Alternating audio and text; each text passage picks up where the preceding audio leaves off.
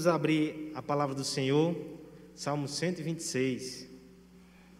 Depois de 180 dias, 180 dias, o Senhor permite que o jardim se reúna novamente. Novo local, mas o mesmo desejo de adorar o Senhor, o mesmo desejo de conhecer mais o Senhor. Olhamos para trás e percebemos que foi a saudade, junto com orações, que nos trouxe até aqui. Olhamos para o futuro e percebemos que ainda temos algumas incertezas de como as coisas vão se processar, mas olhamos para o presente e sabemos que é aqui que Deus vai nos usar, que é aqui que Deus vai nos abençoar, a despeito das circunstâncias. Passado, presente futuro. Você percebe que em alguma medida parece que o relógio participa do nosso culto. Nós vamos refletir sobre isso nessa noite. E o Salmo 126 vai nos ajudar nessa jornada. Leiamos a palavra do Senhor com a santa expectativa que Ele fala aos nossos corações. Quando o Senhor restaurou a sorte de Sião, ficamos como quem sonha. Então a nossa boca se encheu de riso e a nossa língua de júbilo. Então entre as nações se dizia: Grandes coisas o Senhor tem feito por eles. Com efeito, grandes coisas o Senhor tem fez o Senhor por nós, por isso estamos alegres. Restaura, Senhor, a nossa sorte, como as torrentes do Neguebe. Os que com lágrimas semeiam, com júbilo ceifarão. Quem sai andando e chorando enquanto semeia, voltará com júbilo, trazendo seus feixes. Vamos pedir graça ao Senhor para que, pela Sua palavra, Ele fale aos nossos corações nessa noite. Pai amado, Pai bendito, te agradecemos, Senhor, por tudo que aconteceu até aqui, Senhor. Já é muita graça, nós não merecemos, reconhecemos que é somente o Teu favor, mas te pedimos, Pai, Pedimos uma coisa mais: que o Senhor fale conosco, pela tua palavra, revele a tua glória, revele nossa necessidade. E revele-nos como Jesus Cristo a supre e como devemos viver à luz dessa redenção, para a tua glória, para a nossa alegria, no nome de Jesus. Amém. Os dias passam e não voltam mais, mas no encalço do tempo, uma pergunta se faz: do movimento do ponteiro, quem estaria por trás? Há quem aposte as suas fichas no vil metal. Sem constrangimento, alardeiam o proverbial: tempo é dinheiro. Assim, monetizam as horas e as trocam por benefícios financeiros. Mas que moeda seria capaz de comprar um segundo a mais de vida. Os dias passam e não voltam mais, mas no encalço do tempo, uma pergunta se faz: do movimento dos ponteiros, quem estaria por trás? A quem apela aos sentimentos, uma resposta mais afetuosa. Como prova, elencam a alegria da companhia que acelera os minutos assim como a dor da ausência que atrasa o compasso das horas. Certamente, os nossos amores afetam a percepção, mas controlar o tempo seria vã essa pretensão. Os dias passam e não voltam mais, mas no encalço do tempo, uma pergunta se faz: do movimento dos ponteiros, quem estaria por trás? A quem eleve a visão e ancore sua tentativa na eternidade. Aquele que criou os dias é o mesmo que embala os seus compassos e o faz não no improviso transcendente, mas segue à risca um plano traçado na eternidade. A história da redenção rege o movimento das horas, conduz a passagem do calendário e ensina-nos a cronometrar os nossos passos na cadência daquele que, enviado na plenitude do tempo, nos introduziu no reino da alegria sem fim. Todo mundo tem a sua resposta aí fora sobre como se deve administrar o tempo. Mas eu quero pensar com vocês nessa noite sobre uma resposta que leve em conta a Escritura, o Evangelho, a história da redenção e a vontade de Deus para as nossas vidas. O Salmo 126 nos ajuda aí nisso, porque essa não é uma questão abstrata, teórica, é uma questão prática que o povo de Deus precisa responder e se relacionar com ela. Como viveremos hoje? O que faremos com essas bagagens do amanhã que trazemos sobre os nossos ombros? Como lidaremos com as incertezas e as ameaças e as perspectivas e sonhos do amanhã? Será que o fato de sermos povo de Deus nos dá uma perspectiva distinta para lidar com o calendário, para lidar com o relógio, para lidar com o tempo? O povo da redenção, desde o Antigo Testamento, medita sobre essas coisas. O Salmo 126 é um cântico de romagem é um cântico que eles cantavam enquanto peregrinavam rumo a Jerusalém, quando adentravam, subiam os degraus para chegar no templo. Então, a cada passo, uma canção.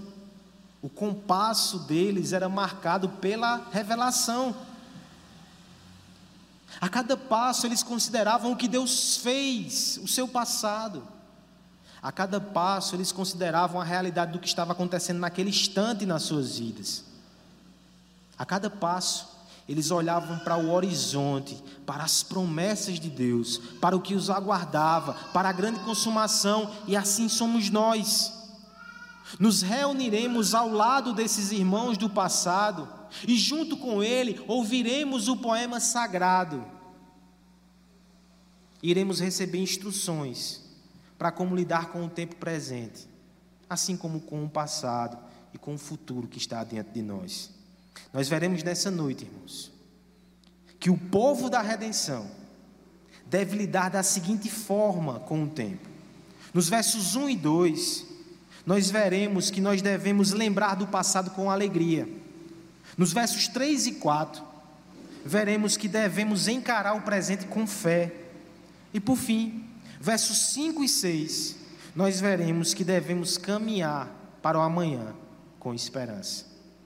O tema da nossa exposição nessa noite é A redenção move os ponteiros. Como é que o povo da redenção deve se relacionar com o tempo? Em primeiro lugar, versos 1 e 2, nós devemos lembrar do passado com alegria. Acompanhe a leitura da palavra de Deus mais uma vez. Leamos, na verdade eu vou aproveitar, porque faz três meses que eu não ouço a igreja lendo os versículos. Então, leiamos, versos 1 e 2, a uma só voz. Quando o Senhor restaurou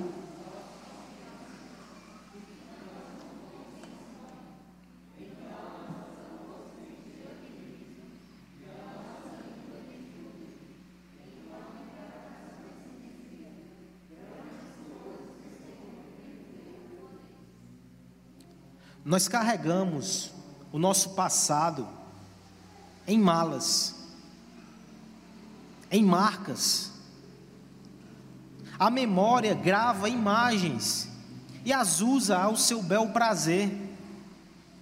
São com base nesses recortes que nós construímos a nossa percepção do agora. São com base nesses fundamentos passados, ou então nesses escombros. Tudo depende de como você enxerga as coisas que se sucederam na sua vida. Agora eu quero que você faça uma conta rápida comigo. Eu sou de humanas, então eu precisei de ajuda de calculadoras durante a semana. Mas veja que interessante. Levando em conta que nós temos 24 horas por dia, e levando em conta que nós temos 365 anos, dias por ano, a cada ano, cada um de nós tem 8.760 horas. Milena está conferindo ali na cabeça para ver se eu não errei com a calculadora e é possível mas 8.760 horas. Multiplique isso pelos seus anos de vida. Vamos dizer que eu tenho hipoteticamente 31 anos. 271.560 horas. É muita coisa. São muitas imagens, são muitos fatos, são muitas experiências. Não há HD no mundo que consiga comportar tudo isso, exceto talvez a memória de Letícia, minha esposa. Mas são muitas coisas. É claro que nós precisamos selecionar quais são os fatos que ficaram marcados na nossa mente e no nosso coração. Quais são as histórias que eu vou contar para mim mesmo, que eu vou me lembrar quando deitar no travesseiro, quando eu reunir os meus filhos, quais as histórias que eu vou contar sobre o meu passado, o que me trouxe até aqui que eu consigo enumerar. É interessante que o povo de Deus, ele fazia esse tipo de reflexão de forma coletiva. Então eles tinham muitos marcos históricos e temporais. Por exemplo, a criação, a promessa de redenção lá no jardim,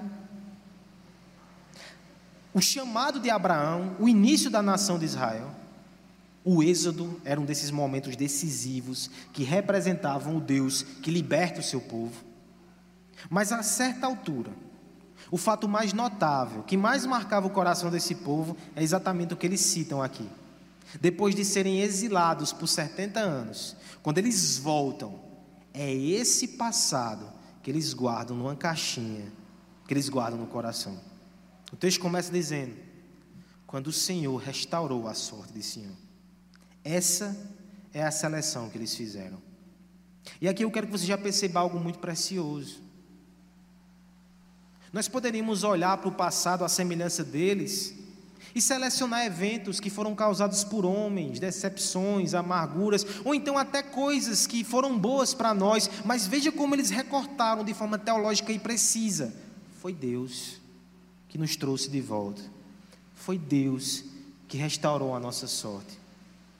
Mais do que a habilidade política ou benevolência de um governante, no caso aqui, o rei persa Ciro, em 537 a.C., que assinou um decreto permitindo que eles voltassem, mais do que os homens, mais do que a política, mais do que eventos, foi Deus. Quando eu olho para o meu passado, eu vejo a mão de Deus me abençoando, me restaurando e me trazendo para perto dele. E se nós temos aqui um recorte muito interessante, nós temos consequentemente uma reação apropriada. Porque se eu olho para os meus caminhos, se eu olho para o meu passado, e vejo somente o que os homens fizeram contra mim, como eu fui decepcionado, traído, machucado, ou então até as dádivas eu olho somente para homens, é claro que minha reação vai ser levada por isso. Uma pessoa que olha para o seu passado e só enxerga traições, e só enxerga coisas ruins que fizeram contra ela, como é que ela vai evitar que seu, sua visão e seu coração seja amargurado? Mas veja, esse povo olha para Deus, percebe que Deus foi bom e olha o resultado disso. Nós ficamos como quem sonha. Esse é o sentimento que a gente guardou no coração. Eu sei que teve momentos de choro, de revolta, de dúvida, mas quando ele olha para o passado, o que ele lembra é a bênção de Deus e o efeito maravilhoso que foi produzido no coração deles. A gente ficou como quem sonha. Sabe quando você está tão feliz que você pede para alguém dizer, me belisca para ver se eu estou acordado? É esse sentimento. É tanta alegria que você fica incrédulo.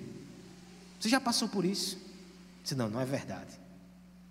Quando coisa ruim acontece, eu não, é verdade, eu sou azarado mesmo. Quando é tão bom que eu digo, não, não é possível, olha direito, meu nome não está nessa lista não. A gente ficou como quem sonha. E veja agora o processo que é descrito pelo salmista de forma poética. Depois que a gente ficou como quem sonha, a nossa boca se encheu de riso.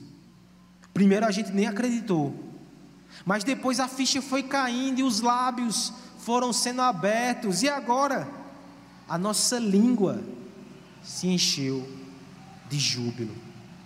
Eu fiquei tão feliz que eu não somente sorri, eu glorifiquei a Deus com os meus lábios, eu anunciei a sua grandeza, eu proclamei os seus feitos. Veja a consequência abençoada aqui. Um coração que recorta as coisas certas, que interpreta corretamente a luz da soberania e da graça de Deus. É um coração que vai reagir de forma boa e vai contagiar os outros. É exatamente isso que acontece aqui. As nações vizinhas Elas olham para Israel e elas dizem: é verdade, você está feliz, você está cantando, está glorificando a Deus, o Senhor fez grandes coisas na sua vida. Grandes coisas o Senhor tem feito por eles. É assim que termina o verso 2. Deus abençoou o povo, eles se alegraram com aquilo, as nações glorificavam a Deus. Existe lembrança mais preciosa para guardar no coração? Deixa eu falar um pouco sobre nós hoje, irmãos. Todos os livramentos do Antigo Testamento, do Êxodo à restauração, são sombras pálidas de um livramento, de uma salvação, de uma restauração muito maior. É aquilo que Jesus Cristo fez por nós na cruz. Ele nos trouxe de volta para casa, de volta para o jardim, de volta para Deus. Nós andávamos longe e desgarrados, sem Deus no mundo, sem esperança, sem alegria, mas na cruz Ele nos resgatou. E se olharmos para essa grande obra no passado, esse sentimento tem que espelhar no nosso coração. A gente nem acredita no que Cristo fez.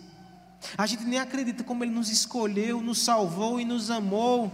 A gente fica como quem sonha, o nosso lábio se enche de riso. A gente começa a anunciar as pessoas e as pessoas ao redor dizem: Deus fez algo na vida dessas pessoas. Você já parou para pensar como a nossa gratidão e a nossa alegria elas afetam as pessoas que estão acima de nós? Nesses dias de crise, nós sabemos que as empresas passaram por situações complicadas, consequentemente, seus colaboradores também. Aqui na nossa igreja eu presenciei reações distintas, relações distintas. De um lado, pessoas que perderam seus empregos, do outro, pessoas que precisaram demitir e sofreram com isso. Mas eu vi um, um fato muito interessante essa semana. Um advogado da época da faculdade, amigo meu, gravou um vídeo com orientações pela internet, alertando empresas que eventualmente foram ofendidas ou que os seus funcionários com as demissões foram na internet falaram sobre elas, eles olha, vocês precisam proteger a reputação da empresa e vocês precisam entrar com ações judiciais para isso, porque quando alguém está insatisfeito e espalha isso, causa um dano à imagem.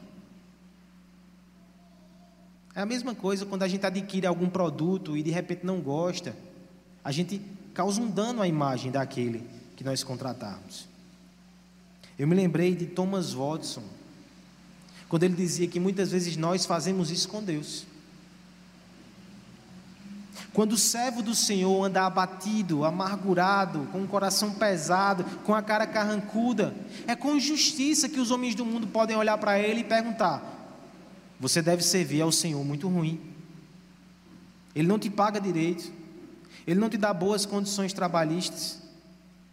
Ele talvez te persegue e faz algum tipo de assédio, porque a tua cara está demonstrando isso. O cristão, como ele tem um bom Senhor, que não o chama de servo, mas de amigo, que cuida dele, que o supre, ele não tem que estar com essa cara ele não tem que estar com essa feição, a despeito das lutas que passamos. Nós devemos olhar para o passado, enxergar ali a graça de Deus. Nós devemos nos lembrar com alegria do que nos trouxe até aqui. Uma lágrima que escorre do nosso rosto, ela pode representar um aceno de saudade ou uma manifestação de uma dor que está enraizada no nosso coração. O nosso corpo fala, o nosso rosto grita, o mundo lê e recebe essas mensagens faciais. Mas assim como a tristeza pode fazer do nosso semblante um palanque para suas mágoas, há um uso mais bem-aventurado das nossas expressões. Lábios abertos, dentes expostos, que bradam ao universo a alegria que brota do nosso interior e colore os nossos dias com feições mais alegres. Se todo sorriso já é acalentador, nenhum deles é tão belo e surpreendente quanto aquele que nasce da fé, mesmo na crise, mesmo na luta, mesmo no dia mal, a gente olha para trás, a gente lembra da cruz e a gente diz: O Senhor fez coisas maravilhosas por nós. O Senhor nos abençoou. Falando de forma mais específica para o momento que estamos vivendo. Como é que você enxerga tudo que te trouxe até aqui? Será que você olha para o passado recente, essa crise, essa pandemia, só com aborrecimentos? Eu sei que vocês foram afetados de muitas formas, mas hoje não é o dia de estar com o coração pesado. Hoje é o dia de olhar e dizer: Deus me sustentou, me abençoou, eu estou aqui. Irmãos, nós estamos vivendo a experiência de voltar aos cultos. E entre alguns relatos que eu percebi de igrejas que voltaram antes de nós, eu percebi alguns irmãos que num, momento tão precioso como esse diziam: "Tá vendo? A gente deveria voltar logo. A igreja não deveria ter parado. Tá tudo errado." Não guarde esse sentimento no seu coração. Esse é momento de ter gratidão, de ter alegria. Olha o que Deus fez, estamos aqui. A doença pairou ao nosso redor, até nos tocou em alguns momentos, mas nós estamos aqui. Grandes coisas o Senhor fez por nós, Ele nos preservou.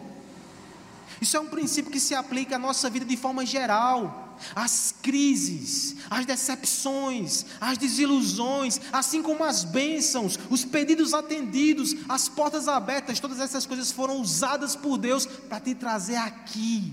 E se tivesse um lugar melhor para você estar do que esse, Ele teria feito tudo diferente. Se não fez, é porque esse é o melhor lugar para você estar. Reinterprete todas as curvas do caminho, todos os buracos da estrada, assim como todos os dias de sol, à luz dessa verdade, Deus estava te conduzindo, Deus estava te abençoando. Olhe para a cruz, veja o que ele fez. Olhe para a sua vida e perceba o seu cuidado. Alegre-se no Senhor. O cristão deve olhar para o seu passado com alegria, porque ali está a mão de Deus.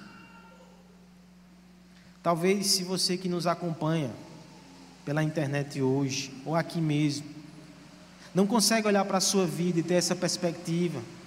Você tem muitas dores, você tem muitas mágoas. Eu quero que você perceba que você está tendo a oportunidade hoje de mudar essa tua visão.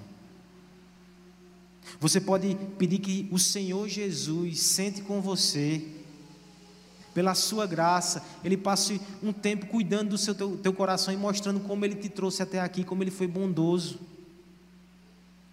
Quando você mostrar suas feridas para Ele, você vai olhar para os seus pulsos e perceber feridas ainda piores em seu favor. E Ele é aquele que vai dizer: Eu sei das suas dores, eu sou experimentado em dores, mas eu te trouxe até aqui para te abençoar e eu te abençoei durante todo o caminho. A redenção nos faz olhar para o passado com alegria. E se você ainda não se entregou a Jesus Cristo, se entregue hoje. E assim você vai reinterpretar ou ressignificar todo o seu passado à luz da redenção. É isso que Cristo faz. É isso que a sua palavra faz. Em primeiro lugar, então, irmãos, o povo redimido deve lembrar do passado com alegria. Em segundo lugar, nós devemos encarar o presente com fé.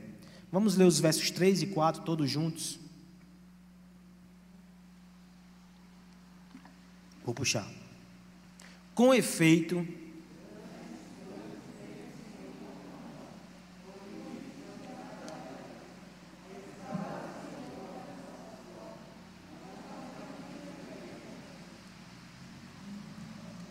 Vamos falar agora sobre o presente. O presente refere-se tanto ao momento atual que nós estamos, como também significa uma dádiva que damos ou recebemos. Como deu-se esse nó de significado, nem mesmo os linguistas que eu pesquisei sabem. Mas uma coisa é certa: o presente, o momento atual, ele deve ser encarado como uma dádiva que Deus nos dá. O presente é um presente de Deus. Mas eu sei que nem sempre nós olhamos as coisas com esses olhos. Eu sei que nem sempre nós conseguimos contemplar isso. É por isso que o salmista também vai nos ajudar a encarar o nosso momento atual com os olhos da fé. Veja o que acontece aqui nesse texto. Nós temos no verso 3 uma reafirmação necessária. O verso 3 diz assim: Com efeito, grandes coisas fez o Senhor por nós, somente repete o que já fora dito pelas nações. Mas veja um detalhe importante: ele diz, por isso estamos alegres. O verbo aqui indica uma mudança. Não é mais o passado, é o presente. Se aquilo que é dito por outros precisa ser reafirmado, aquilo que foi dito no passado também precisa ser reafirmado. A fé do passado não é a fé do presente. Mas o salmista diz: Nós estamos alegres. Não somente nós éramos alegres ou nós fomos alegres, hoje. Hoje essa é a condição do nosso coração. E essa reafirmação é significativa nesse texto, irmãos, porque o verso 4 vai nos mostrar que eles não estão em lua de mel, que eles não estão como quem sonha, que não estão naquele ânimo do retorno, eles não estão cantando a doce canção do exílio. O contexto aqui é de provação, mais uma vez. O verso 4 vai dizer: Restaura, Senhor, a nossa sorte. Que paradoxal. O mesmo salmista que diz: O Senhor restaurou a nossa sorte, é aquele que diz: Restaura a nossa sorte. Você consegue perceber como essa imagem representa tão bem a nossa vida? Por um lado, nós nos alegramos, por outro lado, nós lutamos e pedimos a intervenção de Deus. E a figura aqui é muito forte. O verso 4 vai dizer: Restaura, Senhor, a nossa sorte como as torrentes no Negueb. O Negueb aqui é uma região desértica do sul de Israel. Era um lugar tão seco que por muito, muito um longo período do ano as fontes ficavam vazias e o solo rachava. É essa figura que o salmista usa. Quando ele fala sobre torrentes do Negueb, ele está pedindo a intervenção de Deus miraculosa, porque as águas vinham dos montes e de repente elas brotavam naquele deserto e aparecia vida. Essa é a figura que o salmista está usando. Estou num deserto seco e árido, e se não for a intervenção miraculosa do Senhor, o que será de mim? À luz desse contexto, você percebe como essa postura dele é reveladora nós estamos alegres. Estamos no deserto, na sequidão, na aridez, mas nós estamos alegres. E nós não estamos inertes. Nós pedimos ao Senhor, nós clamamos ao Senhor, restaura, Senhor, a nossa sorte. Mesmo no meio da adversidade, nós confiamos, nós cremos, nos movemos pela fé e nos alegramos em Deus. É interessante que essas pessoas elas olhavam para a redenção do passado e elas criam no cuidado de Deus no presente.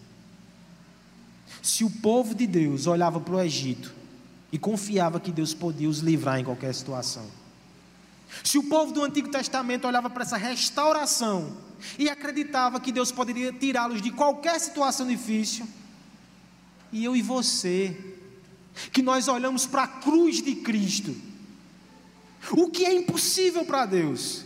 O que é difícil demais para Ele? Se na cruz Ele nos salvou e nos redimiu ao preço do sangue do Seu Filho, Ele não vai nos desamparar. Nós podemos ter fé, nós podemos caminhar com fé, crendo, mesmo que o nosso olho às vezes contemple somente a sequidão do deserto. Nós somos desafiados, irmãos, no tempo presente, a nos mover por fé, a enxergar o agir de Deus. Essa semana eu tive algumas batalhas no coração nos cafés da manhã. Veja que coisa inusitada. Essa é uma das semanas mais maravilhosas desse ano. Organizando as coisas para a volta do jardim. Mas no meio disso tudo, eu comecei a lembrar de alguns irmãos que têm a cara desse jardim que não estão conosco. E aquilo foi pesando meu coração. Eu sei que talvez você que está nos acompanhando aí em casa tenha esse sentimento, e eu tive esses dias. E eu não consegui equilibrar direito isso, a alegria com a tristeza. Mas Deus colocou uma conselheira para tomar café comigo. Enquanto a gente tomava aquele café amargo, sem açúcar, ela dizia: Você tem que se alegrar em Deus. Porque até o fato dessas pessoas não estarem aqui domingo é benção, porque depois elas vão estar. Elas vão estar bem, vão estar seguras. Veja o que Deus está fazendo. O nosso olho é tentado a olhar somente para o que não tem. E olha o que tem. Olha o que tem. Tem mais. E o que a gente não está vendo? Que é a água que está vindo descendo das montanhas, as torrentes do Negueb que vão invadir esse lugar, que vão invadir a nossa vida. Você que Deus vai trazer de volta para cá. O nosso olho tem que ser recalibrado para enxergar com fé. Deixa eu falar um pouco mais sobre os desafios do presente. Porque muitas vezes nós olhamos para os vultos do passado e nós sabemos que eles podem torturar nossa memória. Nós olhamos para as intimidações do amanhã e elas derramam sobre si, sobre nós, ansiedade. Mas nenhuma delas é tão terrível, pode nos afligir tanto quanto os aguilhões do tempo presente. Não é o que passou, não é o que virá, mas é o hoje. É o hoje que pode nos tocar e fazer danos imediatos, que pode trazer dores concretas, que pode trazer, trazer males tangíveis. É nessa hora que o Senhor nos dá a espada da fé. Ela descortina o caminho adiante de nós. Ela lança luz sobre a neblina da incredulidade. Ela afasta o desespero com boas novas que vêm da eternidade. Apegados à cruz de Cristo, os espinhos viram coroa os desafios viram oportunidades, o medo presente vira o prenúncio daquilo que Deus vai fazer de maravilhoso nas nossas vidas. Nós vivemos num tempo difícil, irmãos. A gente voltou, a gente está saindo um pouco mais, estamos retomando algumas rotinas, mas separados. Nós sabemos que o vírus ainda está ao nosso redor. Nessa hora, eu quero te perguntar: como é que você vai encarar esse mundo? Você precisa ter essa visão aqui da palavra de Deus. Mesmo que você só veja deserto, continue. Continue. Continue sabendo que Deus vai trazer água, que Deus vai trazer vida, que Deus vai trazer vitalidade. Eu sei que cursos, que planos, que sonhos, que projetos pessoais estão meio parados nessa neblina. Eis um momento propício para andar pela fé. Nós nunca fomos convidados a andar pela vista, a gente se acostumou com isso, mas a gente tem que andar pela fé.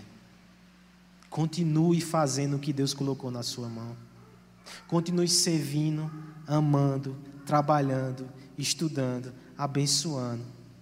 E deixe que Ele vá abrindo o caminho diante de você. Na hora exata, no momento devido, as águas vão irromper e o deserto vai virar jardim. Faça o que lhe compete. Nós devemos encarar o tempo presente com fé. E aqui uma palavra, mais uma vez, para você que ainda não tem essa fé. Porque essa não é a fé geral, não. Essa é a fé no Filho de Deus que tira o pecado do mundo. O seu novo normal só vai ser seguro para você e para sua alma se ele for acompanhado de uma nova vida, um novo nascimento em Cristo Jesus. Quem sabe esse não é o grande ponto de virada.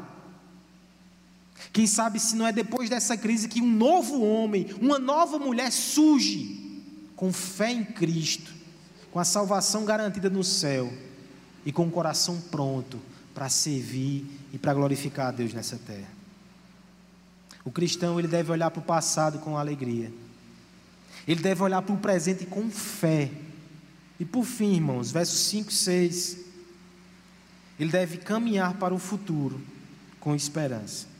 Vamos ler esses versos juntos também? Os que com lágrimas semeiam,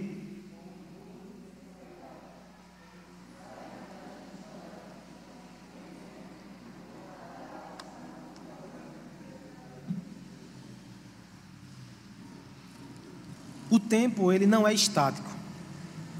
A tentativa de pará-lo sempre vai ser frustrada. A gente pode até guardar alguns momentos preciosos em fotos, mas nós não temos força para interromper a engrenagem que move os dias. O tempo avança. Por outro lado, isso pode ser uma boa notícia para quem está tendo dias difíceis. Você olha para o tempo avançando e diz: ainda bem que ele passa. O que, é que será que o amanhã vai trazer para nós? Esse movimento do coração, que abraça o amanhã para enfrentar o hoje, é aquilo que nós chamamos de esperança. E veja se não é exatamente isso que acontece aqui na conclusão do nosso texto.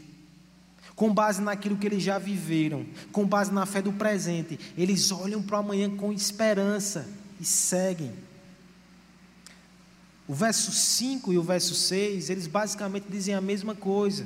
Eles usam a mesma figura, é uma figura agrícola. É uma figura de quem sofre, mas de quem continua.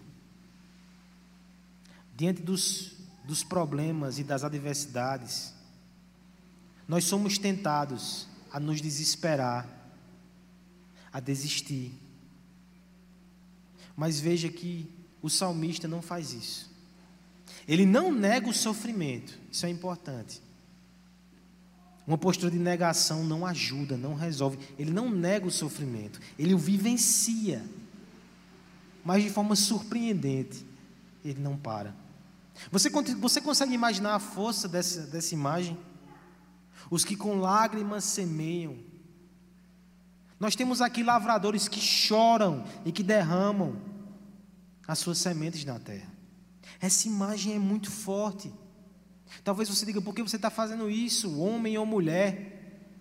Vá, vá para casa, vá se recompor. Espere que o dia mal passe e você volte, e você semeie, e você trabalhe. Porque você está fazendo isso aos prantos. Porque eles têm uma certeza. A certeza deles é que, mesmo que a sementeira seja regada a lágrimas, a colheita virá. E no dia da colheita, a expressão e o sentimento vai ser outro, vai ser alegria. O riso irromperá mais uma vez. Esse texto é marcado com tanta certeza, irmãos, que nós percebemos aqui que não há espaço para dúvida. Eles sabem que a lágrima não é o final, a lágrima é meio, o fim é alegria. Assim como Deus os restaurou uma vez, Ele o fará de novo. É por isso que eles não param, eles não se entregam, eles continuam. E essa ilustração aqui da agricultura, ela é preciosa para nos ensinar não somente como perseverar no sofrimento, chorando e plantando, chorando e caminhando, mas ela aponta para alguém que sofreu em nosso lugar e que conquistou para nós essa promessa da alegria futura. João 12, 24, vai dizer que o próprio Cristo, ele diz que a semente tem que morrer para que possa produzir vida. E naquele texto ele se coloca como semente. Ele sofreu e morreu para que nós pudéssemos ter vida, alegria colheita. Ele chorou enquanto caminhava, na esperança que colheria frutos, e esses frutos são vocês. O autor de Hebreus vai dizer que Cristo viu o fruto do seu penoso trabalho pela fé, se alegrou, perseverou e enfrentou a cruz. É porque ele chorou plantando. E nos deu a promessa que um dia nós colheremos, que eu e você podemos fazer o mesmo, podemos ter a viva esperança. Nós podemos esperar no Senhor nós podemos perseverar no Senhor. Aqui, eu, nessa semana, eu vi um pregador do passado que ele trabalhava exatamente numa região rural. E eu li um sermão desse homem e eu percebi a força dessa linguagem de uma forma que talvez escape de nós. Poucos de nós tivemos essa experiência. Mas ele cita um momento de crise que aquela comunidade que ele pregava viveu. E ele diz que alguns daqueles homens tinham pouquíssimos grãos, pouquíssimo trigo, e tiveram que fazer uma decisão muito difícil. Tirar uma parte daquele trigo que poderia virar pão e alimento para os seus filhos, praticamente tirar da boca dos filhos e deixar o menino chorando, para plantar. Então, essa figura na vida daquela comunidade era muito forte, porque de fato, aquele pastor, aquele pregador viu isso acontecer. Homens que saíam de casa com um fardo nas costas de uma decisão difícil, e que entendiam que cada semente que plantava era um pão a menos na mesa dos seus filhos, e chorava, porque não tinha garantias que aquilo ia frutificar. E aquele pastor disse: Vocês fizeram isso Deus abençoou. E nós sabemos como essa história terminou. A colheita veio. Vocês arriscaram. Mas o que o texto está nos dizendo aqui é que quando nós temos esperança na promessa, na palavra de Deus, não é um risco, é um investimento.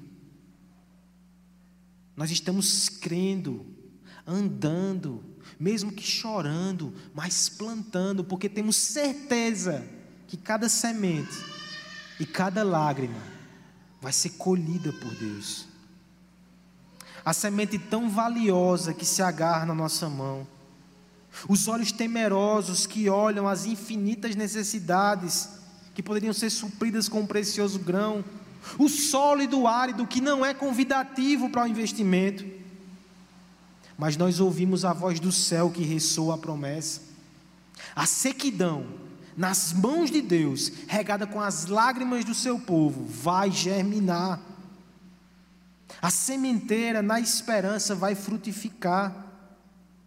Não é fácil sair do casulo, não é fácil abrir mão de coisas que nós nos apegamos, mas quando a promessa de Deus é o nosso esteio, nós sabemos que o deserto vai virar um manancial, vai virar um refúgio, um abrigo, um jardim. Eu me lembro de alguém que disse certa vez que a esperança não é um sonho. Nós nos enganamos quando pensamos isso. A esperança é um meio de fazer com que os nossos sonhos se tornem realidade. A esperança nos desafia a agir. A esperança nos desafia a seguir. Nós vivemos um momento muito delicado. E se a nossa esperança está somente nos homens, nos governos, na ciência, nos recursos, a gente não vai plantar.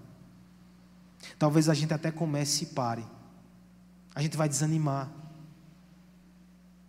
Mas se a nossa esperança está no Senhor e na Sua palavra, mesmo que alguns dias a gente tenha que sair de casa chorando, a gente vai continuar plantando. E a gente vai crer que no final Ele vai dar uma colheita maravilhosa para o seu povo. Ele vai nos dar um fim maravilhoso. Veja o que nós estamos vivenciando aqui com a igreja. A gente está dando um passo de fé. A gente está plantando em dias que talvez alguns pensassem, é melhor a gente segurar um pouco. Essa não é a hora. Mas a gente entende que a vontade de Deus é que essa igreja cresça, para que possa alcançar mais almas para Cristo. Ele está nos abençoando, Ele está nos chamando, é por isso que a gente não pode parar de plantar. Se os homens materialistas que conhecem o campo sabem que ele tem uma produtividade, que ele dá de volta àqueles que investem nele, imagine no reino de Deus. Imagina a produtividade da semente espiritual a gente investe no reino, a gente acredita, a gente se esforça por essa obra, a gente anuncia Jesus Cristo e a gente não tem dimensão do que vai acontecer. A gente não tem dimensão do que a gente vai colher ainda. Vamos plantar, chorando ou sorrindo, porque eu sei que no dia da colheita, a alegria não vai caber dentro desse lugar. Talvez ele precise nos mandar para um lugar maior. Talvez o lá definitivo. Você que nos ouve nessa noite, você que está aqui, talvez você seja fruto de alguém que plantou, plantou, plantou, chorando por muitos anos a semente do Evangelho. Quantas e quantas pessoas não choraram, não oraram por você e você está aqui hoje? Será que esse não é o dia de você voltar para casa com a colheita nas costas e dar essa alegria a quem tanto orou e chorou por você? E dar essa alegria para a sua alma, porque você aceitou Jesus Cristo, e dar essa alegria ao céu, porque o céu ele entra em festa quando o pecador se arrepende. Hoje pode ser o dia da colheita. Hoje pode ser o dia da alegria. Como o cristão deve interpretar a sua vida, o tempo, o calendário? Nós devemos olhar para trás com alegria, veja o que Deus fez. Nós devemos olhar para o presente com fé, Ele está conosco e não nos desampara. Nós devemos olhar para o amanhã e caminhar com esperança, mesmo chorando, nós iremos colher sorrindo. Ele está conosco, Ele cuida de nós, Ele não nos desampara. Os dias passam e não voltam mais. Mas no encalço do tempo, uma pergunta se faz: do movimento dos ponteiros, quem estaria por trás? Não é o heavy metal, não são os sentimentos. A história da redenção, ela rege o movimento das horas, ela conduz a passagem do calendário ela nos ensina a cronometrar os nossos passos na cadência daquele que foi enviado na plenitude do tempo e nos introduziu num reino de alegria sem fim. Nós somos aqueles que, por causa de Cristo, podemos olhar para as páginas passadas do calendário e dizer: grandes coisas fez o Senhor por nós. Nós podemos olhar para o momento presente e dizer: por isso nós estamos alegres. E nós olhamos, podemos olhar para o amanhã e continuar dizendo: mesmo que eu chore hoje, colherei sorrindo, porque Ele me prometeu e Ele conquistou essa alegria para mim. Ele me trouxe para o reino de amor sem fim. Melhor do que voltar para o jardim, é voltar para o reino final. E nós chegaremos lá por causa de Cristo. Continue plantando, continue semeando, continue entregando sua vida a Deus.